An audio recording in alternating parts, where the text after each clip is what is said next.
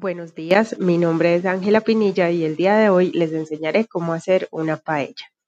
Lo primero que tenemos que hacer es tener ingredientes frescos de la mejor calidad. Los ingredientes de mar que necesitaremos son camarones, pescado, mejillones, anillos de calamar, pulpo y langostinos.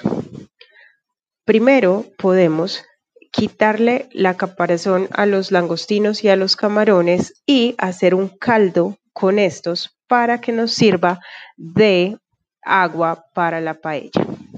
Adivina qué sigue después.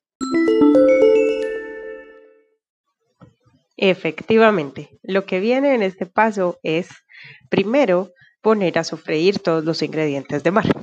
Luego agregarás el arroz y lo sofreirás con los ingredientes. Y viene el paso más importante.